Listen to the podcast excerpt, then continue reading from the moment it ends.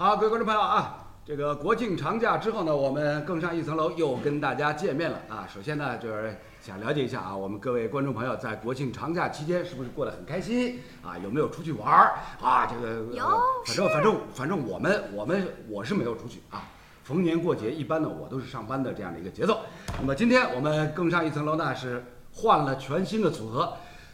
瑶瑶，大家这个上次已经见过面了。另外呢，非常高兴邀请到了也是我的好朋友、好兄弟大庄庄宁宇。大家好，罗老师好，嗯，终于能上这个节目，这个排队排了很久，拿一个号，跟我说等号，西等有偶的，好，后面我等了一个月，终于能上这号，提我比你早一期，比你先拿了一个礼拜的号。呃呃呃，主要主要是因为这个上周呢，就是国庆长假呢，我们这个节目休息啊，这个普天同庆嘛，主要休息休息，好吧？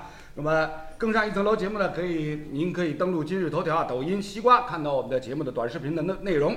另外在新浪微博也可以看到完整版的视频，千万不要忘了点赞、关注、加分享。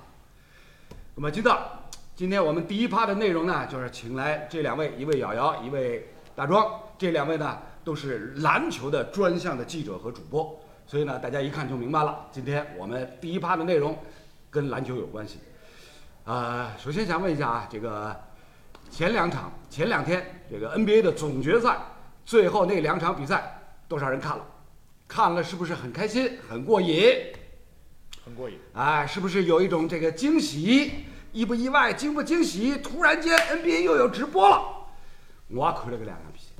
本来我也没想看，但是呢，就讲搿条新闻一出来以后呢，我觉得哎，好像勿看勿来三，勿看呢显得跟不上潮流，啊是 啊，啊是，啊是啊。啊第五场确实还蛮好看，我觉得值得看。啊第五？场对于大壮来讲呢，就是突然间 NBA 有的直播了，如果不直播的话，侬搿属于 out 了。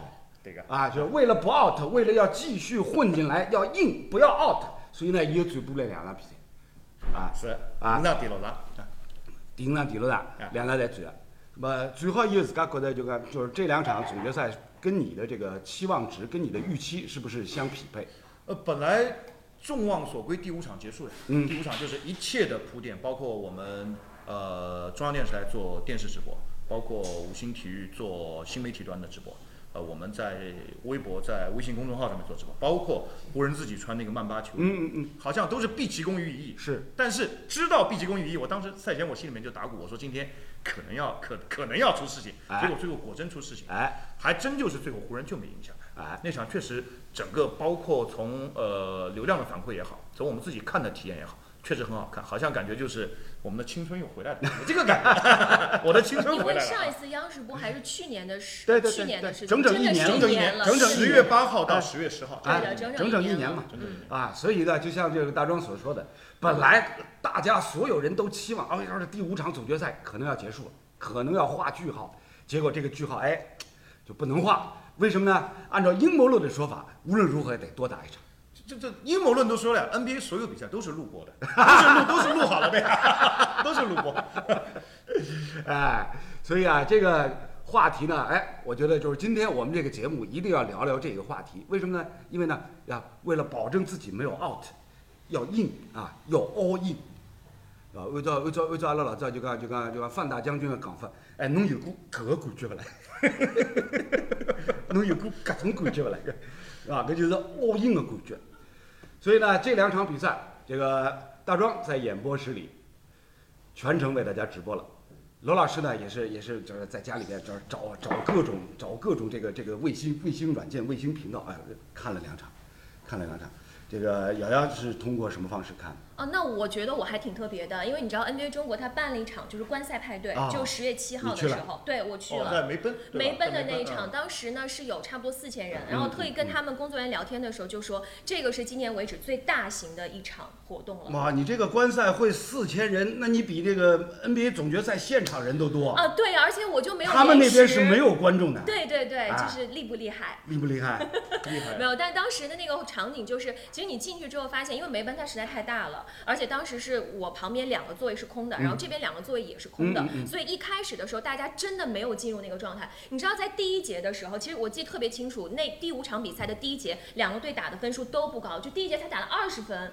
然后呢，两边就是一直在攻防转换，但是命中率也不高。当时呢，我记印象就很清楚，就是梅奔的那个感觉啊，也不是很热闹。啊，但是呢，就到了第二节，到了第三节，大家好像真正找回了那种就是观赛的感觉，开始有欢呼了，然后哦，开始有人你会发现有的人坐近了一个了，但是也有戴着口罩，就是也没有违反就是相关的规定。嗯哎、我就觉得说大家在陆续进入这种状态，所以我觉得这个是我呃就是对于第五场感受特别深的。第六场就不用说了嘛，因为当天夺冠，因为那天早上是七点半的比赛，我们的节目在那个过程当中，等于等于说是就一边做节目一边看比赛，一边插插播，对对对，实时更新一下哎，但大家都觉得没有任何悬念，因为第六场比赛基本上就是湖人这边排山倒海，然后但是热火那边就是摇摇欲坠，就是没有什么机会了。嗯对，所以就是这这这两场比赛让我印象比较深刻。就是刚刚瑶瑶说了，在咱们上海呢是专门办了这个总决赛第五场的一个现场的观赛活动啊，有四千多人。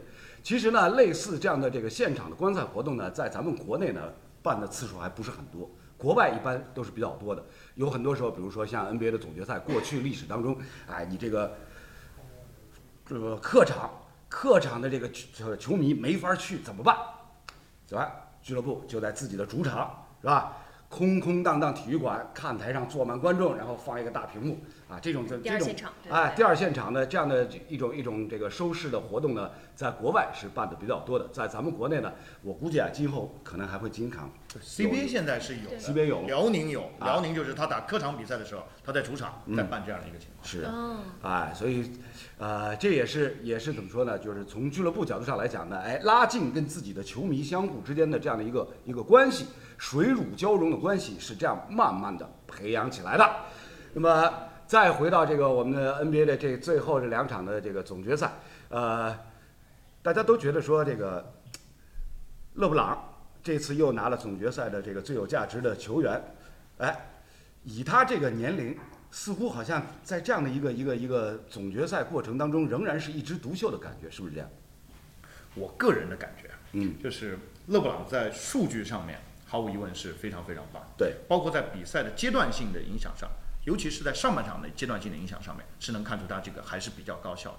但是他的数据和对比赛的实际影响力之间是有一点点的这个水分在的。啊，包括像上一场比赛，其实他最后的数据，因为最后垃圾时间了嘛，对比分早就拉开了，对，包括那个扣篮之后拍篮板，这个嗯有一点秀的成分在里面。但是真到你像这个最后一对一打单挑的时候，嗯你第五场最后单挑，巴特勒是高效的，他也基本保持高效。不过还是最后一个球传出去了嘛，自己没打，对吧？这个又是一段历史公案，是对吧？你不能说那球传的不合理，嗯但是你换乔丹、科比肯定自己打，嗯，对吧？这个只能这么呃，也不完全啊，也不完全。哎，哦，兄弟，对乔丹传克，对对啊对对对对对，这倒是的。嗯哎，那就回顾回顾二十多年以前，是吧？九七年、九八年的总决赛，当时乔丹最后一场，最后一个球都是传到外线，三分球命中。帕克森，我想起对啊，帕克森，对，这这是有的，应该这么说啊。所以从这个角度上来讲呢，这个勒布朗啊，以现在这样的一个年龄，仍然能够取得这样的成就啊，完全是符合大家对于一个英雄人物的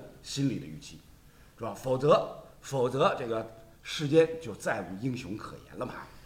我觉得巴特勒就是英雄。巴特勒在我的这种篮球审美里面，我觉得他比勒布朗詹姆斯要更讨喜一点。勒布朗詹姆斯太完美了，太完美没有没有任何出错的地方。哎公众觉得他应该怎么样，OK，他就怎么样。哎，你让我让我觉得，嗯，跟我有点距离感，更像一个设计出来的人物，就是偶像嘛，更设计出来的人物，就是没有没没有没没有鲜活的那个气息。兄弟啊，小心用词啊！就你一说设计出来，又会让大家感觉这是是不是有阴谋？就是这个不是，就是说他的自我形象啊，哎这个设计的是，因为勒布朗布局布局的很早的嘛，他很早，他两千年出头的时候，他把他几个好朋友，一个派到耐克去、嗯学这个商业管理，嗯一个派到经纪公司去去学，经纪公司叫 CA，对呃，学这个经济管理，对，然后还有一个是让他去搞个人的这种商业开发这个东西。他自己搞了他那个兄弟团嘛，他那个兄弟团现在湖人队这一次夺冠的队员里面有六个是他的经纪公司，嗯，里希保罗他那个公司，嗯他是一个呃非常有战略意识和提前布局意识的人。但是呢，你如果就我来说，他是一个更好的篮球偶像，但对我来说不是一个我喜欢的篮球运动员，应该这么讲。呃，那你喜欢的是应该什么样的？我喜欢真实，那罗老师可能知道，我那个老早就是新津迪瓦茨，那个是我喜欢的球员。这个这种还看上去这个平时这个身体不太行的那个欧洲大个，突然哎，那给你来一下，这个是我喜欢的啊符合我这种先天条件、运动能力不强、打球好像喜欢耍耍点小聪明的人设，这一点跟南哥的人设是一样的，就身体跟不上，脑子跟得上，这样的一个人设啊。哎，这个很有意思。每个人心目当中呢，各自的英雄的定义和形象是完全不同的啊，就如同这个啊、每一个读者心目当中一千个哈姆雷特有一千个样子。瑶瑶作为女球迷，你心目当中的篮球英雄偶像应该是什么形象？那肯定是科比的那个形象吧。科比我觉得，其实我觉得大家对于詹姆斯还是会有一些不同的观点的。比如说，就是借着刚才庄老师说的，詹姆斯就是拿了历史第一人，可以现在就是很多说法都是这么说的。但他是率领三支不同的球队，他就是他跟那种就一个人只在一支球队那种，他是不一样的。不符合那个年代或者九十年代、零零年代初的那个审美。对不符合，他是传统的现在的这种，对他就是说我的目标我很清楚，我要拿的是冠军，我要带领一支球队，然后我要为了这个数据。其实刚才我们说到詹姆斯的这个数据表现，他是不是带领球队？他是一个球队老大哥。其实，在总决赛的这个数据当中，詹姆斯的那个得分数他其实没有戴维斯的高，所以当时有人在讨论说，那我这个 FMP 我到底是给詹姆斯好呢，还是是给安东尼戴维斯呢？其实当时第六场没打之前是有这个，就是两个两个人是可以还讨论一下的。嗯，有一定的争议。有一定的争议的。对，当然最后呢，我觉得从综合上来看的话，可能由詹姆斯也是呃实至名归吧。嗯呃，以本赛季的 NBA 整个的一个历程来看呢，湖人队最终夺冠恐怕也是符合大家的一个预期，可以用众望所归四个字来形容。毕竟他在人员的配置方面啊，在这个表现的稳定程度方面来讲，整个这个赛季其他各支球队好像还没有哪一支能够接近他，是吧？是吧？虽然说在季后赛里面，湖人队也曾经是有过磕磕绊绊。啊，一路好像颇有一些颠簸，但是呢，当你看到比如说像这个 AD，像安东尼戴维斯这么大高个儿啊，在季后赛里面也能够完成什么最后外线三投三分远投绝杀，那么你突然会发现，哦，这支球队好像没有短板。呃，他的天赋肯定是比其他球队要高很多了。今年天赋上面，我觉得跟他们最接近的是快船，嗯，快船天赋最接近，但是快船这个里弗斯这个被逆转之王了，这个怎么办？快船从来没遇到过这样的一个人，说是有三次一比三被逆转，对，这个确实记录太差。就是虽然顶着快船的名号，但是开着开着开到最后要冲线的时候呢，就变成了慢船。帆船沉沉的也快，都 说了沉也沉得快嘛，那个著名的梗嘛，对吧？一条船的 就是周星驰电影里面啊，那个唐伯虎点秋香里面啊，这个这呃这个沉呃我沉的也快啊，所以从这个角度上来讲呢，哎，NBA 整个这一个赛季，我们过去一直常说，就是 NBA 这个赛季啊，就像一个大的秀场，整个一个赛季的这个前面的铺陈，然后呢，过程当中如何来渲染，如何来进行跌宕起伏，所以呢，哎，又应了刚刚这个大庄所说的设计。嗯那么从这个角度上来讲呢，今年整个这个季后赛，因为在联赛啊，这个 NBA 联赛重启之后，就变成了一个赛会制的比赛。然后呢，现场没有观众。对。就是这种情况之下呢，对于各支球队，恐怕也是有一个相当长的一个适应的过程。对，我觉得今年为什么你像掘金之前连续的一比三的逆转，就是因为没有主客场了，嗯大家都在中立场地打。对于中立场地来打的话，它相当于是前面那个一比三，我过去就过去了，后面我打你个三比零，其实问题不太大。对。那么你如果一旦引入到主客场的话，首先它出现这个一比三的这个情况概率就会少很多。是掘金那个主场那个海拔两千，那个你知道的，那个很可怕。对。那么呃，另外一点的影响呢，就是球员长期的在这样的一个封闭式的环境当中来比赛。NBA 的球员，罗老师知道的，他们这个平时是需要在赛后通过赛后稍微泡一会儿吧，吃点东西嗯或者怎么样，要来释放这个压力。对你在那个里面他是没有的。对，全部关到一起了所吧？以就是特别考验大家的这个心理，到最后他大家都要心理辅导，包括今年像前面在青岛 CBA 也专门把这个心理医生叫去给各位队做心理按摩。是。当然，就是你一开始嘛，不管是 NBA 也好，CBA 也好，一开始集中在一起的时候，防疫是规定的非常严格的，连外卖都不能。到后面他们在那个 CBA 在青岛的时候，啤酒一箱一箱的扛进去，运动员不喝酒怎么可能做不到？实现不了，嗯实现不了。那因为很呃，从心理按摩的角度上来讲呢，运动员在每场比赛承受巨大的压力，所以呢，赛后很多人都还是需要有一定的这个，比如说这个宣泄、宣泄主动的渠道放松，主动哎，主动去放松对对。对对对。就是否则的话，否则的话，你想，我们做这个广播电视，那么兴奋的一个过程，做完以后让你马上睡，肯定是睡不着的呀。对对对对是吧？那以前我在节目当中也提到过，这个这个大庄也是也是感同身受。我们后半夜做完比赛，哪怕身体再疲劳，但是哎，大脑皮层兴奋的一塌糊涂。对，非常非常非常，一定要有一个漫长的一个过程，让你慢慢来着。对啊我就要洗个澡，要歇下来，甚至再做一点别的事情。哎我哪怕稍微看一会儿电影，刷会儿抖音，对吧？这样整个人对啊慢慢松弛下来。你想，就是以我们做这样的一份工作，节目下了节目以后，都需要相当一段时间来来让自己慢慢的平静下来，嗯更何况这些运动员。是，但我觉得如果说这个的话，我其实还是挺想表扬一下湖人的，嗯就是在整个奥兰多封闭的时候，其实呃某些队的某些球员你会看到有一些场边的一些新闻的，但是我觉得湖人这个赛季他的目标就太坚定了，我就是要拿总冠军。那这个信念，我觉得在整个队里面，在更衣室里面，他都是很统一的。然后我就觉得说，从整个在奥兰多复赛之后，湖人队是没有一点问题的。嗯，他们就是对于这个，哪怕是说他们精神上非常紧绷，有压力需要释放，但我觉得他们也都对自己管得很严，是。所以我觉得这一点还是就是湖人是做得很好的。哎，这呢就是瑶瑶突然之间哎点出了一个很核心的问题。任何一支球队要想拿冠军的话，我们过去一直说要有一颗大心脏。那么大心脏是由哪些要素所构成的？其中之一就是很重要的一点，要自律，啊，要把自己能够全身心的投入其中啊，所有这个整体每一份子都要心往一处想，劲往一处使。就这两句话，其实啊，说起来很老套，老套到什么？老套到我们连我们自己都会觉得，哎，这这这么老套的话，怎么又拿出来说？但其实，你要拿冠军，还真是离不开这两句话。确实，就是呃，湖人队今年他最后他拿这个冠军，首先他这个队内的气氛还是比较好。对，这个他原来最早他他这个还他从前面一个赛季他有一个叫头带帮，嗯就是除了这个勒布朗詹姆斯以外，你像剩下的像隆多啊、霍华德这些人，他们是一个团队，对就是他们是属于这个团队当中的一个角色球员。我们的目的就是在湖人最后取得成功。嗯当然，他经过了呃上一个赛季是一个失败的赛季，这个赛季当中经历了漫长的一个疫情，他最后是成功的。嗯，他的运动员到目前来看，基本上是去除了所有的不稳定的因素。是这个队伍是紧密的团结在勒布朗詹姆斯和安东尼戴维斯的周围。嗯，其但事实上面我们知道，这两个人是不是湖人传统的对运动员，不是湖人自己是引进的运动员。对，那么。大家最后是为了同一个目标过来的，这一点是是是是比较做的成功的地方。而这种成功，我觉得它也蛮重要的一点是，呃，这个队伍里面大家分清楚了主次，像隆多这样的冠军队员，嗯像霍华德这样拿过这个那么多届最佳防守球员、进过总决赛的队员，甘居其次，甘做绿叶，这是很明确的。呃，今年的 NBA 的赛季呢，可以说啊一波三折，因为中间受疫情的影响呢，中断了相当长的一段时间。然后呢，到这个呃上周国庆长假期间，哎，终于让全世界的这个篮球爱好者呢，又看到哎这个赛季的 NBA 画上了一个圆满的句号。那么从咱们中国国内的球迷角度上来讲呢，哎，一直担心说是不是看不到，就是现在突然间又看到了。看到以后呢，就是感觉很不过瘾啊，才看了两场，这赛季就结束。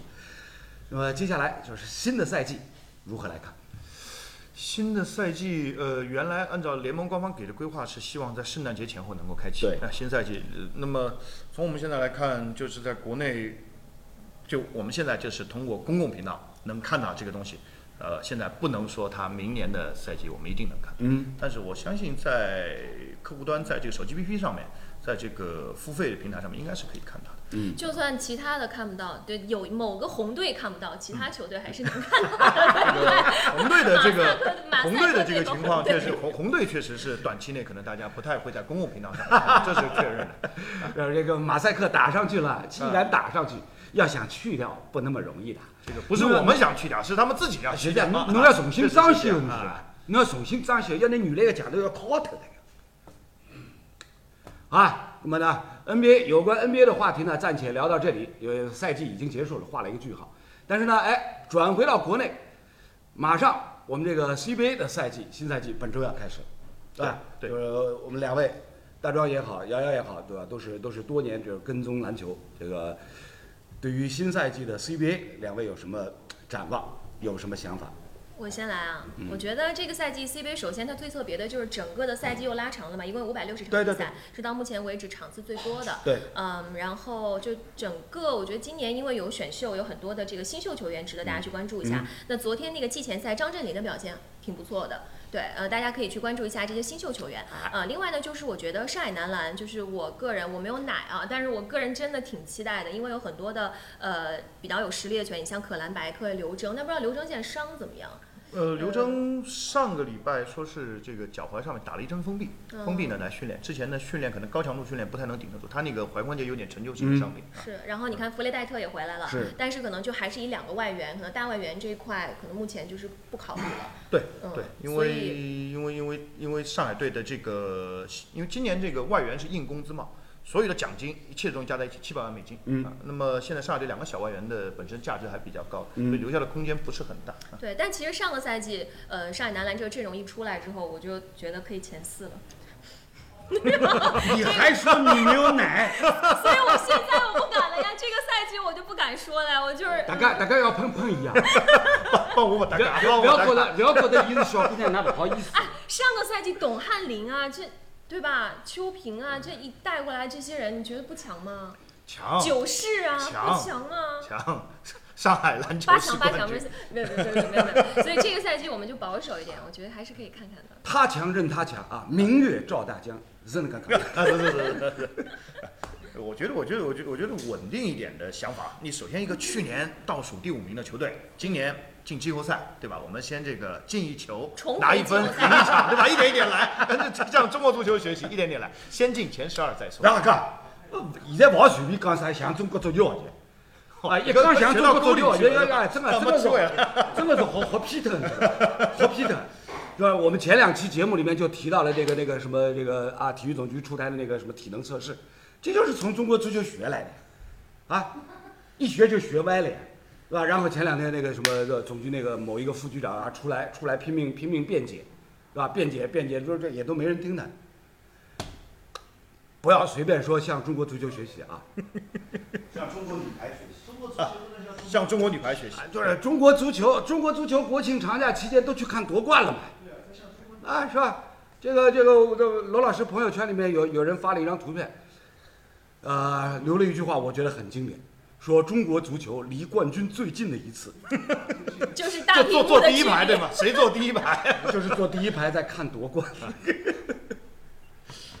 呃，不过呢，无论如何，就是因为嗯，篮球啊，最近几年，尤其是 CBA，姚明担任这个主席以后，担任篮协主席以后，对于 CBA 整个的这个赛制的改革，包括这个工资帽等等各方面的改革，哎，让大家是眼前一亮的对，在朝国际接轨的这条路上呢，哎，走的迈的步子非常的坚实。对，呃，我觉得有一点是好的，就是不管是 NBA 也好，还是这个北美四大联盟，包括我们呃碰到的这些格斗的，像 UFC 这些美国公美国的体育公司，嗯它有一点很明，它把规则先亮出来。对，亮出来之后，让大家看得清清楚楚。对然后大家再通过这个规则解读这个比赛本身，其实是在丰满你这个比赛的内容。是我觉得呃，CBA 上今年史无前例的把所有的注册规定公布下来了，每个球队的工资帽到底怎么定的、嗯 a B、C、D 这个多少档一下到底怎么算哎？大家一下子觉得哦规范，不像原来盖着这个盒子啊，对对对随便你怎么摇，你哪知道怎么回事？啊原来侪是暗箱操作。哎，侪是暗箱操作，所以从这一点上来讲呢，叫中国足球要倒过来向中国篮球学习。那，这这中国篮球呢，其实再不济像姚明亚洲冠军的有力争夺者，中国足球呃需要重新振作，我只能这么讲了啊。好了，那么新赛季的 CBA 这个联赛呢，马上本周就要开始了。但是呢，受到这个啊疫情防控等各方面要求的影响呢，哎，第一阶段还是赛会制，对，第一阶段赛会制？第一阶段全部在诸暨，那么接下来呢，他因为考虑到年底他有一个这个国际比赛窗口期，它对有国际比赛窗口期留了两个窗口期。对，留一个窗口期。那么，但是呢，现在有一个悬念，就是在于，呃，亚洲的这个比赛，他现在找不到承办地。嗯那么找不到承办地的话呢，呃，有可能没有办法进行，而且你这些联赛的运动员，你去的话，去隔离两个礼拜，回来再隔离两个礼拜，各个队是不愿意接受的。对所以现在有一个替代方案是，可能在窗口期让大学生运动员去参赛，有可能是这样的一个办法。啊，哎，呃，这个呢，怎么说呢？就是呃，因为今年这样的一个特殊的年份、特殊的这个呃情况的影响呢，啊、所有的这个体育赛事在正常进行的过程当中呢，啊、与往常相比，一定会有一些小小的变化。不过呢，我是觉得说呢，就是既然赛会制比赛的话呢，哎，也有一个好处，对于运动员来讲，免除了舟车劳顿之苦。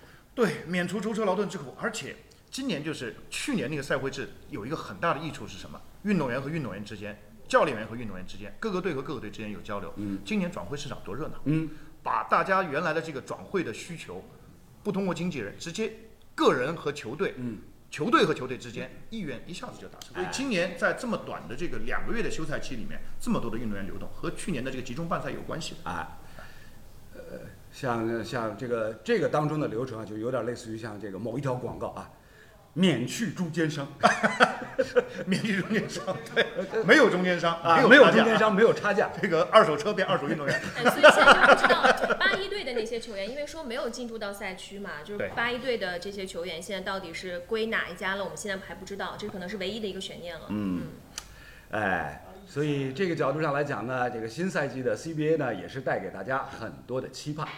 好，那么看一下我们的这个观众朋友有一些什么样的这个见解想法。嗯，哎，今朝侬这手机哪介暗了？哎，它调低亮度了，是不是？好像是还是我这装了一个防偷窥膜啊？都有哎都有瑶瑶给我说出来吧们念一下。来，挺多的。那我们就按最近的来说到上海男篮这边啊，这个魔都蓝子龙他说上海能进季后赛就很好了，要求不高，呃，高了大鲨鱼也做不到啊，做不到吗？还你还说你没奶？做不到吗？你还说你没奶？就是一下定的目标要进前四名。前前前前前前呃前前十二，我觉得啊，前十二前十二的话，呃，客观说不奶不吹不黑，我觉得上海队今年八强是有机会的。嗯。然后呢，也许磨合的好的话，能冲一冲前四名。嗯。但是再多呢，我不敢想。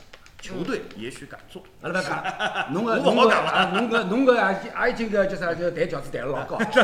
还有人说赶快去高薪挖一下八一队的内援啊啊，等等等等等等。呃，联赛期间不太可能，今年更大的可能性是等到下一这个赛季联赛完成之后啊，这个而且运动员有可能是整体的一个转让，有可能是还是因为参赛权现在还在富邦公司那边，嗯，对，因为还有富邦公司也要有一个交代的。是嗯，还有说到上海男篮内线会比较弱一点，嗯，还有说没有签单不过来了，人太多了，人太多了是吧？好多啊！上海队这个那打过奥运会的张兆旭，嗯，打过呃亚亚运会的董翰林，选秀状元欧俊炫，欧俊炫打过世界大学生运动会的宗赞，人才济济，全是人才人才济济，不不不是不是那个济啊，是是是是拥挤提手啊，旁提手旁的挤啊，嗯人才冠军王彤，对吧？哎，我帮你拥挤到还有呢拥挤到什么程度呢？拥挤到我们大庄现在都挤不进去了。本来上海队 本来选了几其实年了你都没对选给了我给了我一个合同，但是我没有通过体测。因为留言太多了，前面 NBA 的都已经刷掉了，就是现在都看不到了。啊，呃，既然留言太多啊，说明我们观众朋友呢，今天对于第一趴我们这个直播的内容呢，还是很感兴趣，非常感谢大家。